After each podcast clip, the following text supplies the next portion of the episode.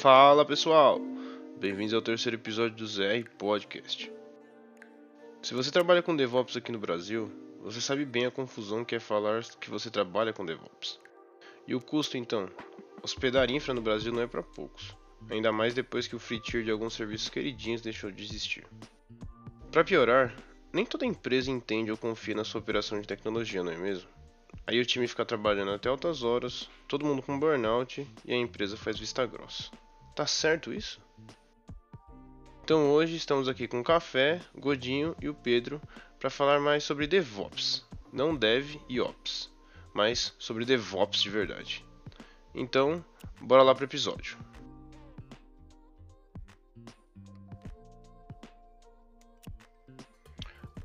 Bom, galera, começando aqui mais um episódio. Vamos começar apresentando nossos convidados.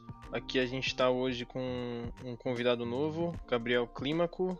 Quer se apresentar, também conhecido como Café. É, Gabriel, sim. Ninguém me conhece por esse nome, né? Então pode me chamar de Café. É, entrei nas RP em teoria para ser dev full stack. No meio do caminho eu vi que isso não prestava. E agora eu mexo com DevOps. É isso. Uh, o outro convidado que a gente está aqui também é o Matheus Godinho, já está conhecido aqui do programa. Oi, gente, tudo bem? É, sou um dos desenvolvedores aqui das RP e hoje eu vim passar essa visão de desenvolvedor para fazer coisa errada na infra também. Nosso outro convidado também, o Pedro Grilo, também está aqui com a gente. Opa, tudo bom pessoal? É, eu sou um dos sócios das RP, é, também trabalho com infra, ali com o café no dia a dia e vou participar da discussão hoje. Então vamos lá, buscando aqui, começando pelos nossos tópicos. Uh, o primeiro tópico que a gente tem que DevOps é diferente de Dev mais Ops. Hum, acho que é, é uma, é um tópico bem interessante porque porque acho que o conceito de DevOps ele surgiu recentemente, mas tem um debate muito muito intenso, né, sobre qual é a função desse perfil, o que, que esse perfil objetiva no dia a dia. É, porque nasceu com esse ideal, né, de você pegar e quando você tem aquela empresa no modelo super tradicional e você tem uma área só de dev e é uma área só de ops, Sim. e aí o ideal é que você pegue e consiga fazer essas áreas trabalhar juntas ali, né? E você pega o, alguém de cada área para fazer ali o, o, os pontos de, de interseção. Sim. É, eu acho que esse, essa parte mais importante, que eu entendo que DevOps é uma junção, é mais um conceito, né? Você juntar um conjunto de disciplinas para você poder é, ter boas práticas no sentido de ter operação e desenvolvimento mais próximas, inclusive ter qualidade também como um elemento mais próximo e segurança também. Então você ter todos esses elementos compartilhando processos é, ao invés de você ter esses elementos separados, né? Então, pô, tem um time de segurança, tem um time de operação, tem um time de QA, tem um time de desenvolvimento. Não, você tem potencialmente um time só que está olhando para a mesma coisa. Eu acho que isso separa muito bem, assim, fazer as pessoas trabalharem juntas é mais produtivo do que deixá-las separadas. Eu acho que uma, uma confusão. É meio que já. Porque já virou um termo também no mercado e na comunidade você usar DevOps como cargo, né? Porque, em tese, é, é, é uma disciplina, né? Tipo, é que nem o, o, o QA.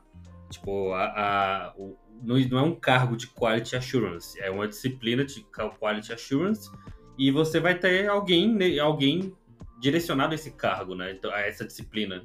Então, você vai ter um, um DevOps Engineer, que nem o pessoal fala. Então, você, você começa a ter muita essa confusão por causa do dia a dia Tipo, a gente fala, ah, o café é o DevOps das RP, mas ele é um dos, dos engenheiros responsáveis por DevOps, na verdade. Então, acaba que para quem é novo e para quem está batendo no termo, você, você confunde muito o que, que é uma área com o que, que, é, o que é um cargo em específico e, e você de, deixa passar. Então, quando a gente vai falar de segurança também, você começa a achar que segurança é uma área e você tem a mania de começar a querer deixar isso em caixinhas. Então, acho que dessas caixinhas, a, caixinha do DevOps é que mais complica, porque quando você enxerga QA como um cargo, você tem o vício de falar, não, quem trabalha com qualidade são eles, e você ignora que tem toda uma disciplina de qualidade para você fazer. Quem trabalha com segurança são os, os caras de segurança, mas quando você esbarra no DevOps, é muito difícil você falar, ah, um dev não pode fazer DevOps porque o termo, o termo de, dessa disciplina já meio que te contradiz. Então, acho que é muito comum as pessoas de, confundirem o que, é um cargo, o que, é uma área em específico. E o principal de todos é o DevOps, justamente porque ele deixa bem claro que ele é uma área com junção de outras áreas. Então, é bem, eu acho isso algo muito comum quando você vai discutir DevOps, principalmente com quem está começando e quem está descobrindo essa área agora. E, e, até uma parada que você não vem, tipo, você não começa numa carreira de tecnologia já mergulhando de cara no DevOps, né? Normalmente você tem, você é, tem um profissional especializado em uma das áreas, né? Ou é, com uma pessoa de Ops ou, de, ou um Dev. É, e, e essa pessoa se especializa na, na, contraparte, né? E começa a pegar ali as disciplinas relacionadas à, base que não é o que ela faz originalmente. E, e aí nisso, naturalmente, você acaba surgindo um cargo, até porque em muitas empresas você não vai ter ali um, dois times, né? Um de dev e um de ops. Empresa de pequeno porte não, não existe, né? Você tem um time só de ops, sei lá, para poder cuidar dos deploys e das infraestruturas, etc. E, e, e aí natural, o mercado acaba fazendo esse movimento de criar um cargo e ter uma pessoa, um profissional especializado só para lidar com essas buchas. É, até porque é também difícil você pegar um dev e, por exemplo, e querer transformar ele em DevOps sem é, puramente por necessidade, né, sem existir interesse. Né? Muitas vezes esses cargos são criados ali nas empresas que têm uma dimensão onde faz sentido você ter uma ampla especialização. É, então faz sentido você ter um cargo de DevOps numa empresa que tem, sei lá, 5 mil funcionários, mil funcionários que seja. Em empresas pequenas ou em times pequenos que estão iniciando projetos, é muito, muito difícil você ter uma posição explicitamente restrita à parte de operação, porque ou né, focada nesses processos e práticas de, de operação junto com o desenvolvimento, porque você não tem um nível de demanda normalmente que cobre isso, né? Eu acho que esse é um ponto também que muita gente acaba confundindo de que tem DevOps como conceito e tem DevOps como uma carreira que talvez para algumas empresas não faça sentido existir pelo tamanho da empresa, ou pelo momento, ou pelo que ela faz. É, às vezes faz sentido existir, mas talvez com ainda uma certa hibridização do que é o papel e fica mais orientado a esse lado conceitual. Em empresas muito grandes, aí você tem normalmente um desmembramento muito grande sobre esse perfil de você ter um engenheiro de automação, um arquiteto de DevOps, um engenheiro de segurança, uma série de outras possíveis posições para serem ocupadas, mas porque a organização tem um tamanho monstruoso. Uma parada bem importante, no geral, olhando para a comunidade, é que isso seja bem claro que você não precisa contratar um profissional para vestir a camisa do DevOps, né? É, principalmente quando a gente vai olhar para empresas e times muito pequenos, para startups, quando você já entra com, com budget, você, tipo, dinheiro é um problema, então você não tem espaço para sair contratando pessoa para tudo. Então, acho que é, é, é, principalmente nesse tipo de contexto que você tem que entender como uma, uma disciplina, como uma série de práticas e que o seu time de desenvolvimento pode seguir, pode pegar alguém para tentar entender o lado mais ops da coisa para trazer para dentro do time, até porque se você pensa em, em ir para produção, em qualquer momento você vai, vai ter que lidar com ops, né? Não, não é algo que você tem como fugir dentro de uma equipe. Então, mas você não necessariamente precisa ter a verba para contratar o profissional que vai vestir a camisa do DevOps. Você pode trazer uma série de, de práticas para dentro da sua equipe e, e ter essa disciplina se consolidando para assim um crescimento natural das coisas você pode trazer a necessidade de uma pessoa ficar separado nisso. E até em termos de disciplina, né? Você não precisa, né, é, não só em termos de budget, mas assim, o dev é, num projeto nessas características, tipo, com restrição de budget, em um projeto pequeno, de, sei lá, três devs ou menos ali, você também não precisa ter ninguém muito especializado em Ops, né? Você consegue aplicar ali, ter um, um projeto é, que está de acordo com as, com as características DevOps, é, sem se especializar muito.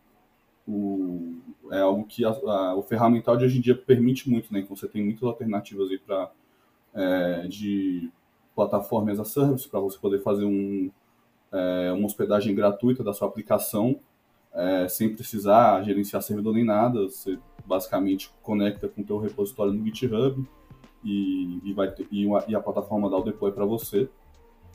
E, e, você já consegue pegar ali vários exemplos no GitHub Actions, é, por, é, por exemplo do GitHub, né? Mas, enfim, tem exemplos aí para todo tipo de CI.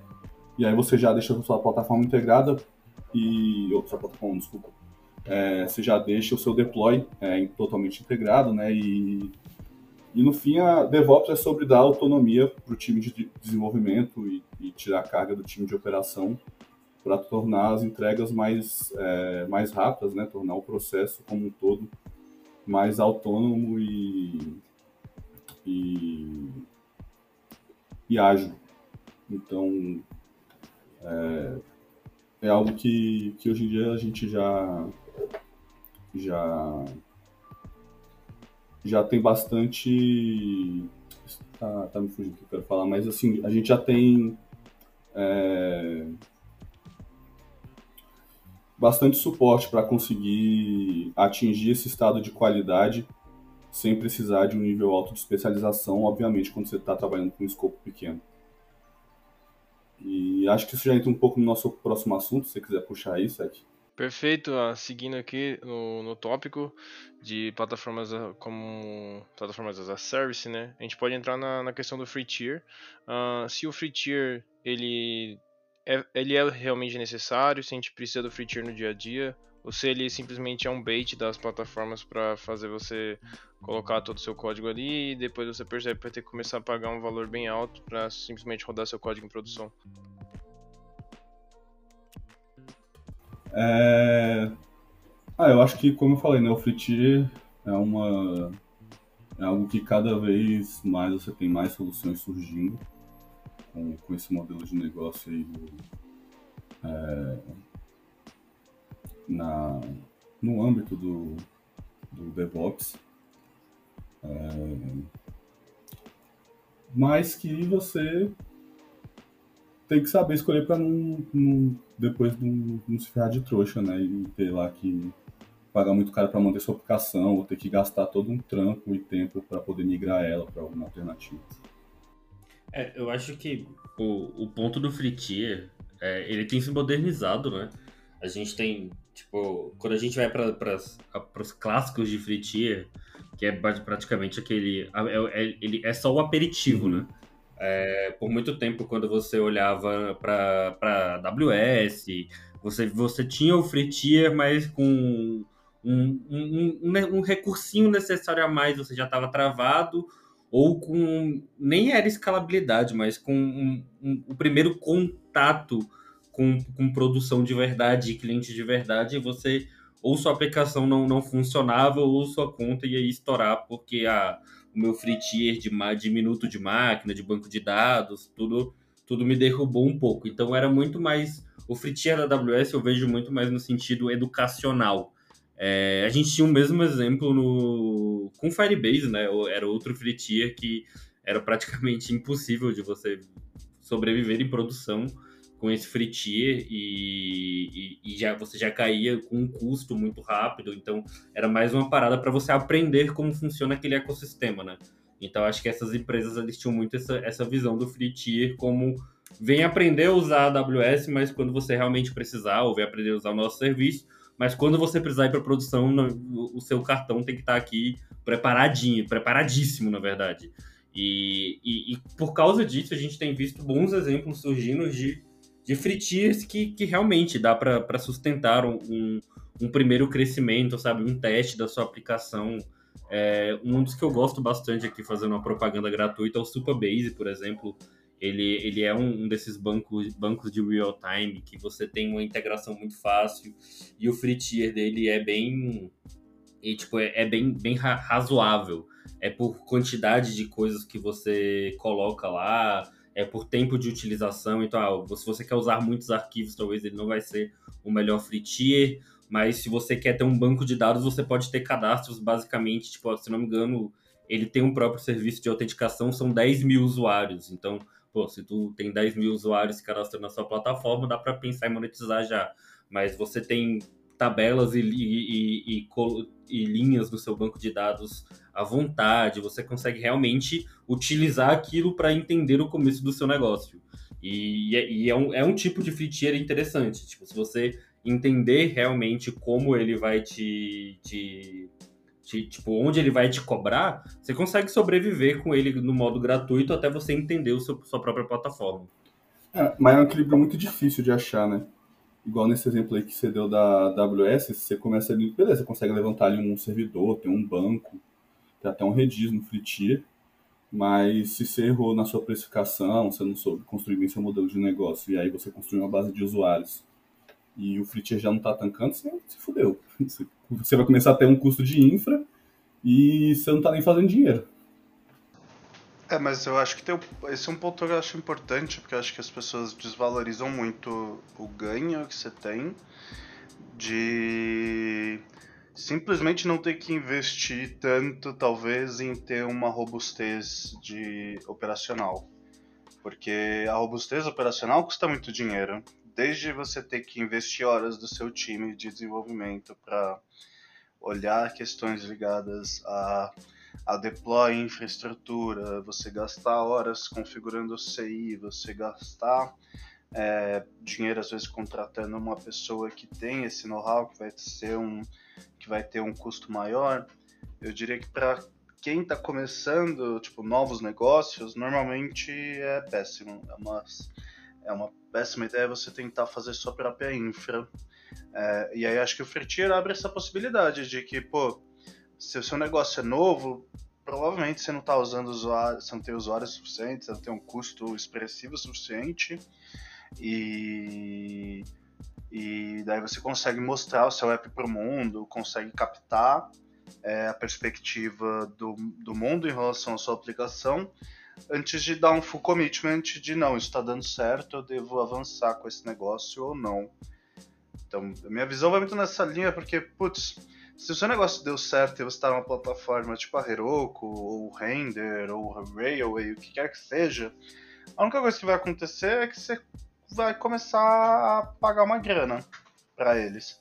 Mas daí você provavelmente vai estar tá recebendo algum tipo de, de dinheiro em troca, ou, ou você vai ter como absorver um pouco esse custo, né? Eu não espero que você estoure do nada com um sistema muito bom, sem ter pensado em formas de você ganhar dinheiro com aquele sistema. Às vezes acontece, tem empresas que do nada tra tracionam e elas, às vezes estão nesse modelo 100% free, mas daí você tem o leverage de conseguir arranjar dinheiro rápido, né? Investidor fica interessadíssimo no seu negócio. Então meio que esse custo eh, eventualmente se paga para o negócio. Eu acho que é aqui que entra a boa disciplina do DevOps, né? que é o seu time de desenvolvimento, ele tem que ter esse tipo de coisa em mente. Tipo, ele tem que saber o que que ele vai que ele vai ter de recurso à disposição dele, principalmente nesse tipo de produto, nesse, nesse tipo de fase de produto, né? Você não pode querer começar a primeira fase do seu produto que você pensa em monetizar jogando uma super infra robusta com microserviços e por aí vai, sem saber o quão isso vai impactar os seu, seus custos de infra e se seria realmente necessário ter esse custo. Então, se você tem a equipe que está desenvolvendo, olhando também para o Ops, você vai ter essa noção de que, de que isso é uma vantagem. Você não vai ter a, a surpresa da conta de 4 mil reais da AWS do nada, porque teve um acesso. Então, quando você fala de, de times pequenos, o Free Tier é, é, uma, é uma, realmente é um bom caminho mas a sua equipe que está desenvolvendo isso tem que saber que esse é um bom caminho. É, eu gosto muito do negócio de puxa pro lado ops da coisa, né? Tipo, parte de você é, montar uma boa infra, ainda que você não esteja de fato mexendo no servidor, é você dimensionar seu custo de acordo com o seu contexto. Até porque um, um produto que não é rentável em termos do que você está custando, não é um bom produto. É, isso envolve você ter, as, é o que o Godinho tá falando, né? Você tem que ter as práticas de ops na sua operação. Uhum. Tipo, eu dei o exemplo de, pô, você não precisa contratar uma pessoa tão especializada, mas nenhum negócio sério vai sair do papel se você não tiver alguém que sabe fazer um deploy e disponibilizar uma infra é, para o seu negócio. Então, então eu diria que você precisa sim ter alguém no time que sabe fazer isso, mas você não precisa gastar milhões e milhões fazendo uma infra hiper sofisticada num provedor de nuvem grande, sendo que você pode usar algum serviço mais barato e migrar. Inclusive, a gente acaba vendo muitas empresas que talvez cometam o erro de escalarem bastante e não migrarem. Mas é uma a questão de ser um erro ou não, acho que vem muito da perspectiva da própria empresa. Se o custo chega num ponto de ser insustentável, talvez a arquitetura seja ruim ou ou a plataforma escolhida seja ruim, ou o estilo que o deploy exige seja ruim. Mas, mas tem muitos negócios que simplesmente funcionam do ponto de vista de infraestrutura é, durante muito tempo antes de atingirem esse, esse ponto né, de ser insustentável você seguir um provedor é, que vai automatizar uma parte do trabalho para você. Se você pode pagar um Celta por mês pra Heroku, né? Quem sou eu? Exato. Se você tá faturando 10 Celtas, pode pagar um de infra, tá tudo certo. Exato. Exatamente. E talvez se a gente continuar falando de, de Heroku, a gente chega no, no ponto de que o free tier mais famoso que a gente tinha nos últimos anos aí ah, deixou de existir, né? Todo o processo da Heroku agora vai ficar pago. E o pessoal começou a migrar para outras plataformas, como foram mencionadas como Railway, Render, Fly, né? E. Supabase. Vocês chegaram a usar o Heroku? O Heroku ajudou muito vocês no desenvolvimento de aplicações. Como é que foi isso aí? Ah, a Heroku foi, acho que a primeira plataforma que eu utilizei para fazer um deploy na vida de uma aplicação mais robusta, né? A Heroku era muito famosa pelo pelo suporte que ela tinha para Rails e há sete anos atrás eu estava começando a desenvolver Rails. E a Heroku tinha esse suporte maravilhoso e fez com que minha vida fosse muito mais fácil naquela época, porque vários aspectos eram completamente obelíveis para mim, desde o setup de um banco de dados, a complexidade de gestão do banco de dados, a complexidade de fazer deploy de uma aplicação Rails. Era mágico você simplesmente puxar seu código pro repositório e lá na Heroku você vê todo o processo de build, disponibilização da sua aplicação em tempo real, com o comodismo também de você poder executar, por exemplo, um script ou né, abrir um terminal direto na, no Dino e poder executar comandos lá, ainda mais no contexto Rails esse para mim ainda é uma referência muito alta, assim, ainda tenho isso como um target muito bom para qualquer sistema, qualquer aplicação, porque é muito, muito funcional e muito, muito agradável para o desenvolvedor.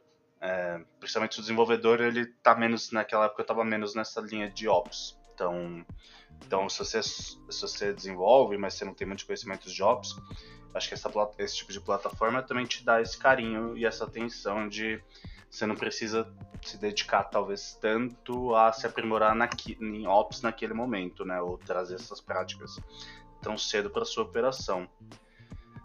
É, você comentou da, do, do terminal, acho que a visualização de logs também era uma parada que me ajudou muito no começo. É, quando eu estava dando meus primeiros depois aí no Heroku, tentando debugar as aplicações. E acho que foi parecido com o que você comentou aí, Pedrão. Na época que eu comecei a mexer com essas coisas, manjava nada de Ops, manjava absolutamente zero, estava na faculdade ainda aprendendo a programar.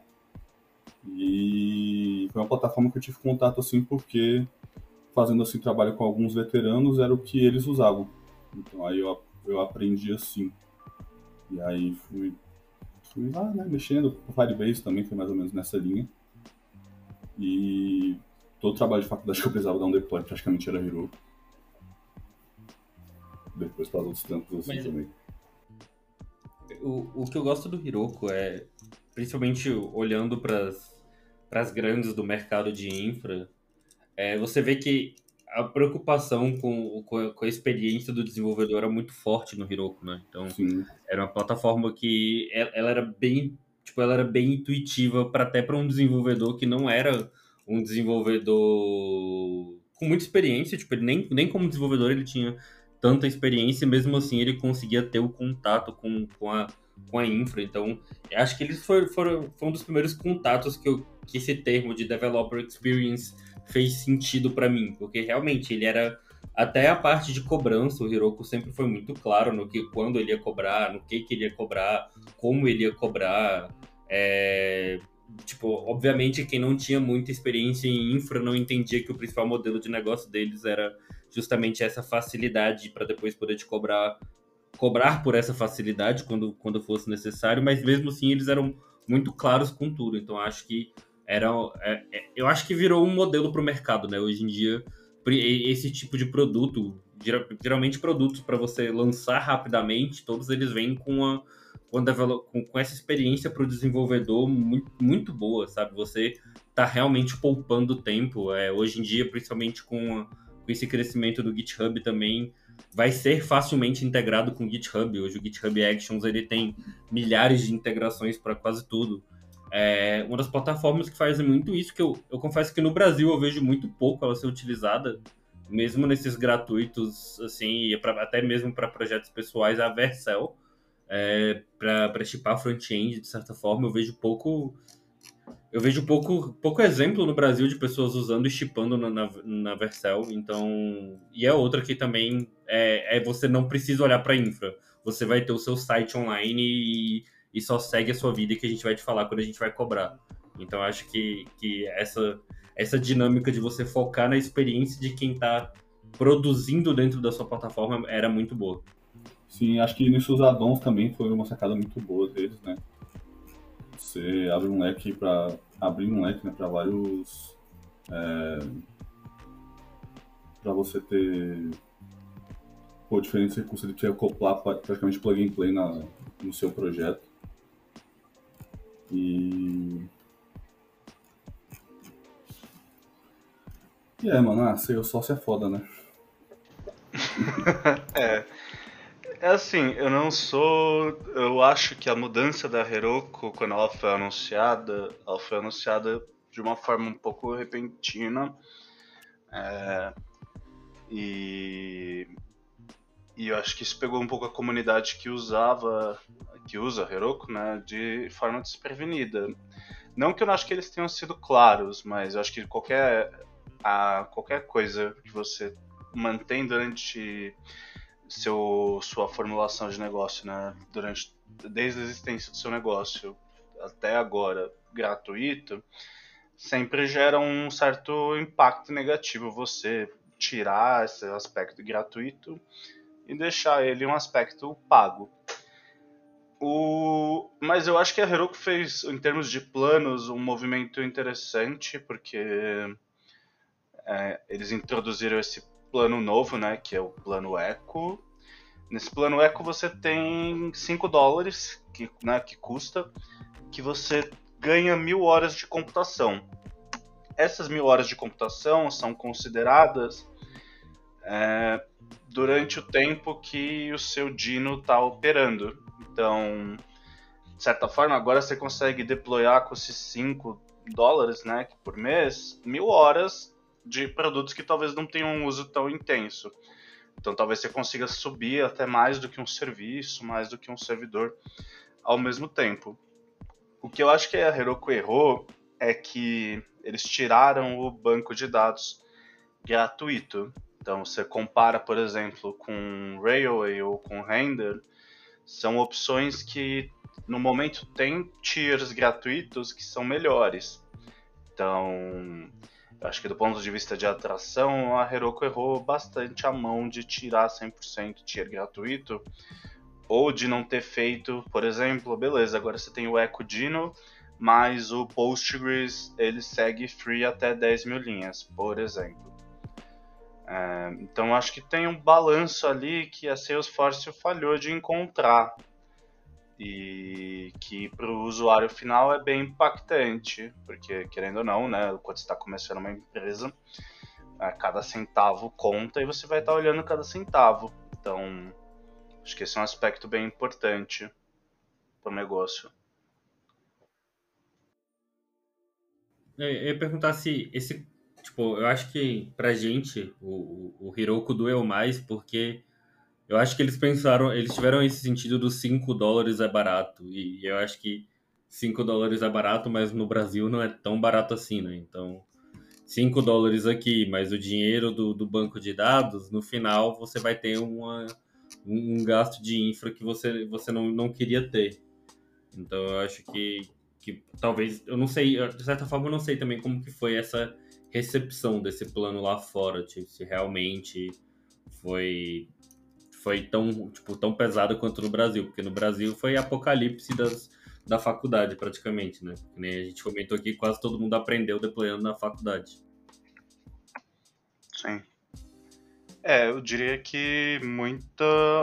Mesmo lá fora, do pouco que eu vi, a recepção não foi das melhores, porque começou a aparecer bastante material sobre substitutos da Heroku, né? Mesmo lá fora. Porque mesmo no mercado americano, se você tem a opção de é, ter uma alternativa gratuita para oferecer mais ou menos o mesmo nível de serviço, se não um nível de serviço melhor, qual é a vantagem competitiva que a Heroku manteve? Ser da Salesforce, porque isso não é vantagem competitiva, tá ligado? Ou, ah, minhas aplicações já estão aqui, mas se o intuito da plataforma é facilitar o deploy de todo mundo, todas as plataformas, o overhead também de fazer esse deploy não é muito grande. Então, eu acho que se você não estava locado com o banco de dados da Heroku e com preguiça de migrar seus dados, é, a Heroku perdeu sentido do ponto de vista competitivo. É, realmente. Começar com algo pago já é complicado. Mas bom, se a gente for cobrir talvez uma, outras opções, é quando você tem uma, uma lei no seu país que te obriga a ter o dado e seus servidores e seus dados têm que estar no país de origem, e no nosso caso aqui seria o Brasil. E você descobre que os preços para rodar na AWS, para rodar no Google Cloud no Brasil, são bem mais caros que rodar no exterior. E você não tem muita opção. Você tem que, vai ter que pagar aquele preço, porque é uma lei e não tem, não tem pra onde correr. É, eu fico feliz que droparam a lei, tá ligado? Porque realmente, mano, é, é um bagulho inviável, assim. Você é, tancar esse tipo de, de operação, principalmente se você tiver naquele modelo que a gente comentou de você tá descobrindo o teu negócio, tá ligado?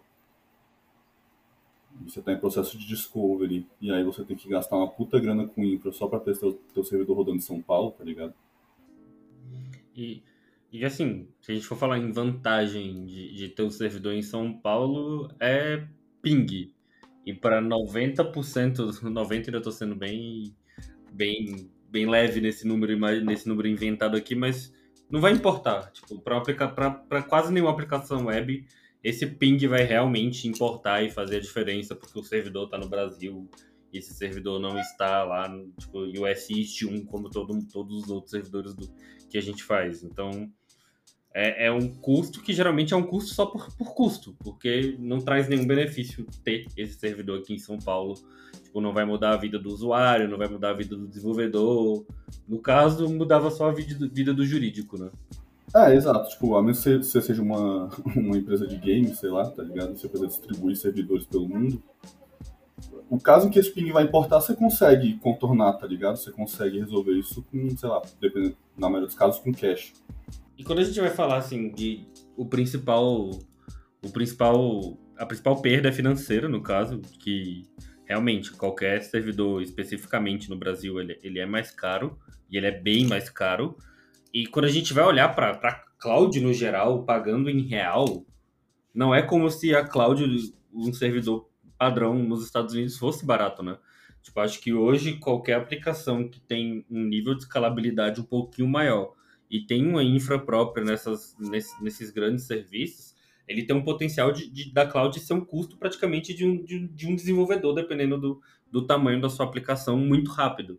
Então, é, eu e o Café, a gente passou por exemplos com, com aplicação nossa, que era por causa de imagens. Tipo, a gente pagava praticamente 300 dólares só em data transfer de imagem muito rápido. E beleza, dependendo de como for o seu produto, você fora do Brasil, 300 dólares não vai ser uma pancada tão grande. Agora, pô, no Brasil, 300 dólares é, é, é um estagiário, de certa forma. Você está pagando um estagiário para a AWS. Você está entregando praticamente um estagiário de desenvolvimento para a AWS e fala, eu só estou usando o S3, basicamente. Então, você vai olhar para serviços como load balancer, são você vai vendo que, que uma infra robusta ela encarece muito rápida quando você paga em real. A, a AWS ela já trouxe a facilidade, entre aspas, de cobrar em real, né? Há algum tempo atrás você ainda dependia da muito mais da, da, da variação do dólar no final da sua fatura, mas acho que tem um ano, né, mais ou menos, que ela já cobra, ela já fatura em reais, o que já ajuda um pouco.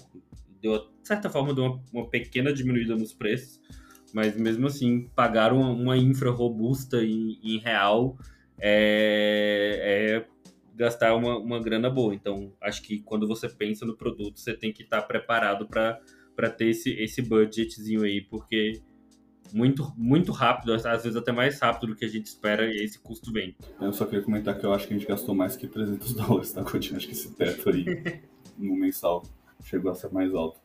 Mas sim, mano, é bem complicado e é, é um movimento que não, é, eu tô no mercado não é nem de tanto no Brasil, mas seja tem empresas que fazem um movimento também de sair da cloud, né? Justamente pelo custo que, que, que pode alcançar.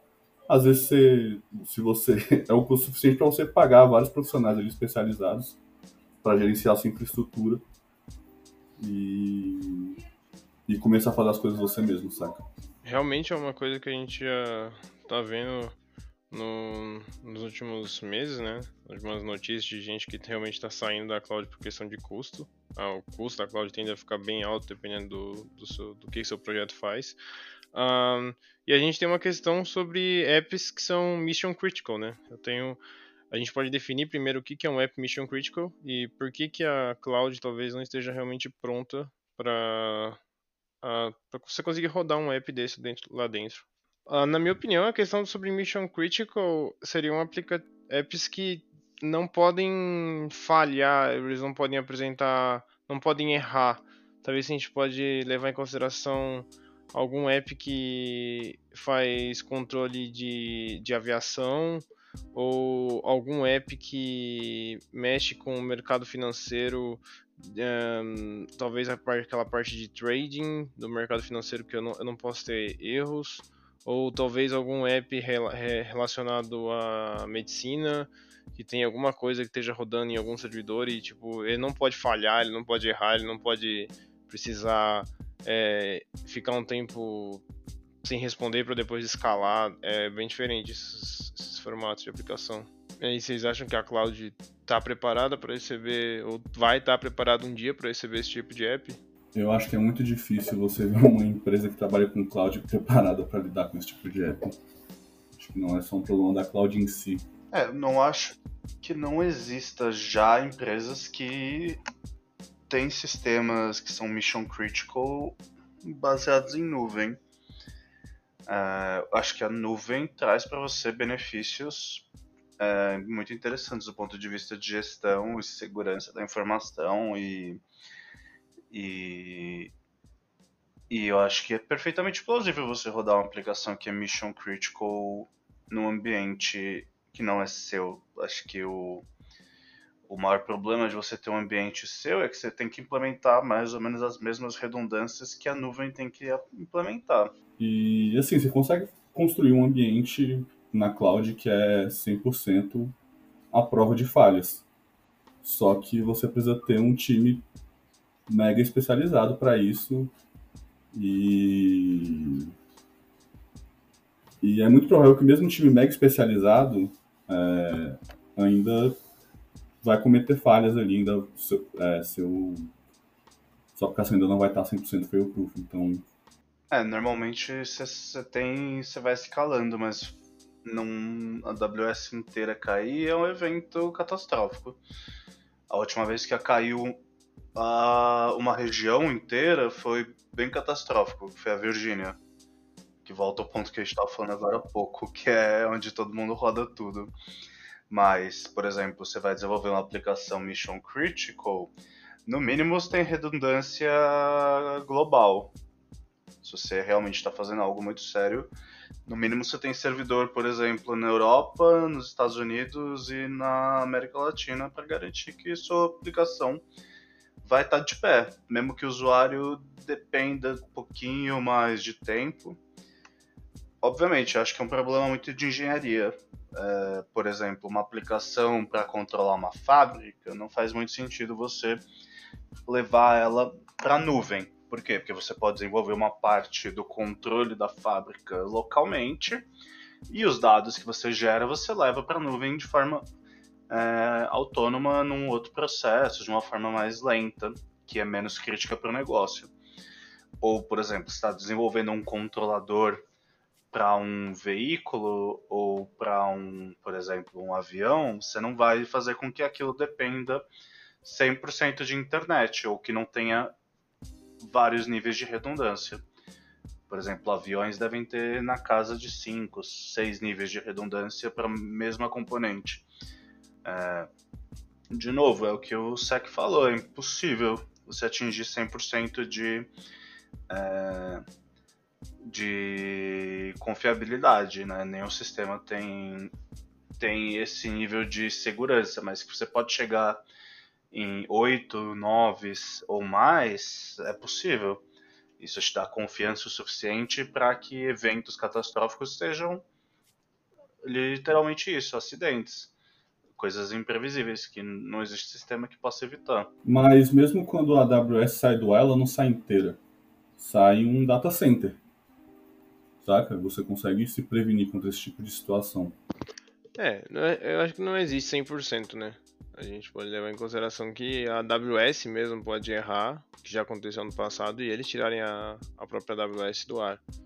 Coisa, uma coisa diferente quando você está rodando na, dentro do, dos seus servidores e a responsabilidade é toda sua. Você, querendo ou não, você tem um terceiro ali que ainda tem muita responsabilidade para essa aplicação continuar rodando. Agora a gente vai falar um pouco mais sobre, sobre DevOps, especificamente sobre o State of DevOps, uh, que rolou, é uma pesquisa que rolou em 2022 e o Café vai poder falar um pouco mais detalhadamente sobre isso.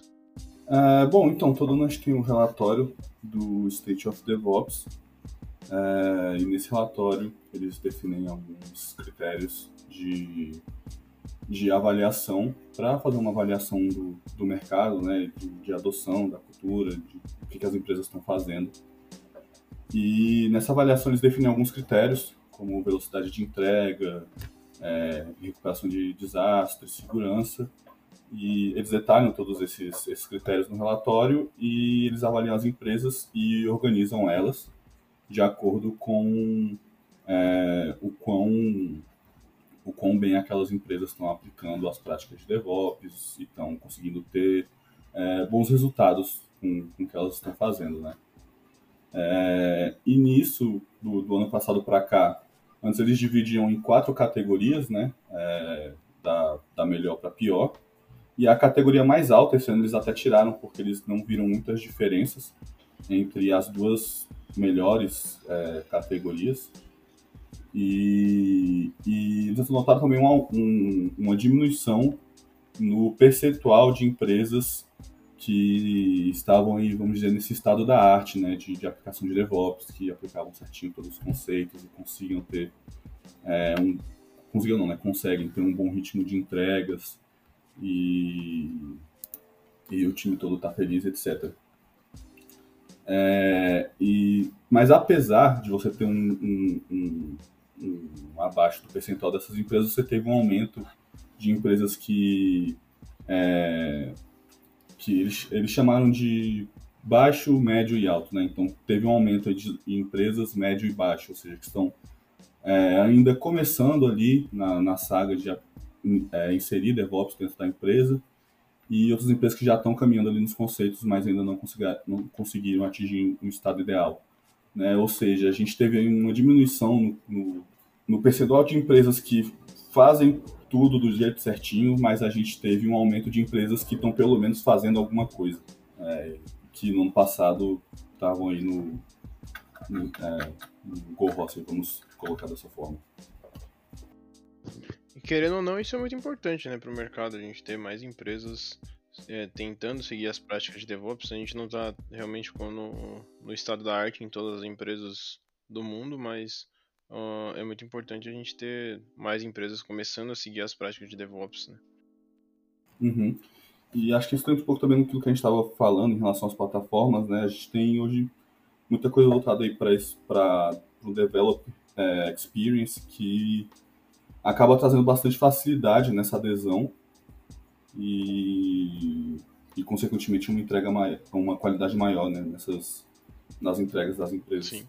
Um, um tópico interessante também que deu pra gente trazer do State of DevOps, que é que existem hoje empresas que elas não usam as práticas de DevOps, eles conseguem entregar o produto que, ele, que eles querem entregar, mas isso tende a gerar um custo para a equipe, um custo para o desenvolvedor, um custo para toda a equipe, que a gente tem altas taxas de burnout dentro dessa equipe e a gente tem muitas horas extras acontecendo do, durante os horários de trabalho e depois dos horários de trabalho.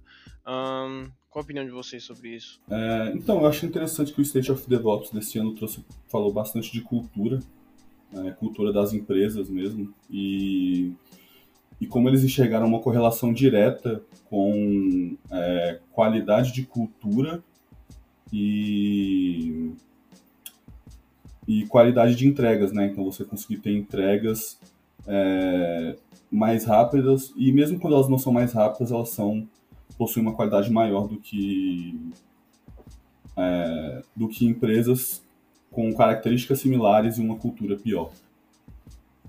É, e um outro ponto disso, acho que, que, que também estava no, no, relatório, é que empresas que você tem uma é, menos menos práticas de culpabilidade, né? Então, quando você tem um erro ali, uma falha em produção, por exemplo, é, ao invés de você tentar atribuir essa culpa, você foca na resolução do problema e no aprendizado, empresas que faz isso têm, é, são mais seguras, digamos assim. Né? Quando você para de atribuir culpa é, às falhas e você começa a tentar resolver o problema de fato, você começa a ter menos problemas de segurança. E, e aí, voltando né, no ponto que você trouxe, Sec, que é da, da, já não relacionado à segurança, mas sim às entregas, né? É, o, o, que o State of, of, o que o relatório do State of DevOps observou foi que você tem empresas aí que não estão fazendo nada certo em termos de, de cultura, assim, né? De, quando a gente fala de DevOps como cultura, essas empresas estão indo na contramão. É, e apesar disso, você, essas empresas elas estão tendo um, um, elas apresentam resultados muito bons em termos de entrega é, em termos de velocidade e, e quantidade também. Só que. E aí isso acaba dando um bug mental, né? Tipo, vocês estão fazendo tudo errado, como é que tá dando certo? Só que é, o que eles observaram também é que isso vem com o, o custo de você ter essa, essa, esse ritmo de entrega é, é, a saúde mental do time. Então você observa que essas empresas têm uma taxa maior de burnout é, e trabalho não planejado. Então os devs estão toda hora apagando incêndio, basicamente. É, e todo mundo da área de TI, né, de um modo geral, tá ali toda hora preocupado em apagar incêndio, que é, é, é péssimo né, para a saúde mental do time e, e para o produto também. Né? Se você está apagando incêndio toda hora é porque tem alguma coisa errada, porque está pegando fogo. É, eu acho que tem um outro. A gente tem falado muito né, da, do paradoxo desse resultado, mas mas esse paradoxo, ele ele existe, né? Porque a empresa ainda funciona, você ainda atinge resultados da perspectiva performance, mas eu acho que uma das coisas que você mais abre mão, se não for o que você mais abre mão, é da capacidade de inovar, porque num ambiente que você tem um controle extremo, uma taxa de incidência é, de problemas de saúde ligados ao trabalho é, muito grande, você não cria um ambiente próprio para a organização inovar. E se a organização não inova, o fato é de que ela vai eventualmente sucumbir a ela mesma. Então, se você não está numa indústria onde a inovação não é um pressuposto, tudo bem, talvez você consiga se manter durante muitos anos no negócio, mas eventualmente essa não mudança de paradigma nas organizações vai levar essas organizações à falência. E algo que essas organizações muitas vezes falham em captar. É, obviamente, eu acho que existe graus para esse problema, então organizações que são muito, muito, muito grandes e que detêm uma fatia do mercado que é substancial, talvez demorem muitos e muitos e muitos anos, talvez mais que algumas gerações, para serem substituídas por soluções aonde aonde empresas menores, que são empresas mais generativas, conseguem desenvolver soluções inovação que suplanta isso. É, então, o que muitas dessas empresas grandes fazem também, que eu acho problemático, é você ter setores separados, né? Onde você tem uma cultura generativa dentro da empresa, que você normalmente coloca com essa perspectiva de inovação, coloca com essa perspectiva de, de um ambiente de baixo risco, alta colaboração, mas você mantém o core da sua empresa um ambiente orientado a a performance orientado a não gerar inovação, mas manter aquele negócio de pé. Que aí eu acho que é onde você acaba tendo também um pouco esse resultado paradoxal, esse, esse misto, né? Se você olha só para uma empresa como um todo, é, é muito difícil de você transpor né, e ultrapassar esse nível de que as empresas ficaram espertas o suficiente para entender que você não pode operar só num dos extremos, né? Empresas muito grandes operam nos dois pontos, assim. E tem uma parte ali do meio que talvez opere de uma forma mais burocrática, que você ainda pode fazer inovação, mas que ela é menos tolerável. É... E nisso, é... queria trazer aqui também um, um, um, um livro que se você estudou DevOps, você provavelmente já ouviu falar ou já leu esse livro, que é o Projeto Fênix, que foi, acho que, um dos primeiros livros para trazer essas questões de, de conceitos de DevOps e cultura. E eu acho que ele se encaixa perfeitamente aqui nesse tópico, porque, é, é, para quem não conhece o livro, ele é basicamente um, uma história ficcional assim de uma empresa de TI e você acompanha o, o recém-contratado assim, CTO da empresa.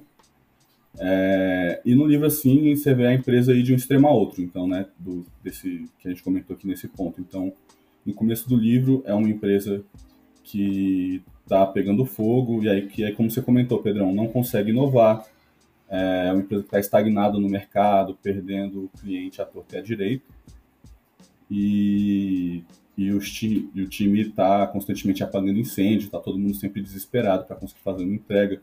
Quando faz a entrega, tudo quebra. E, e aí, no final do livro, é, o, o, time é, é, uma empresa grande, né? Então, é uma empresa que tem departamentos de dev de ops e o livro é justamente esses departamentos é, entrando em contato, começando a trabalhar juntos, graças ao CTO. E e aí, no fim do livro, já tá, é, a empresa já está caminhando, né?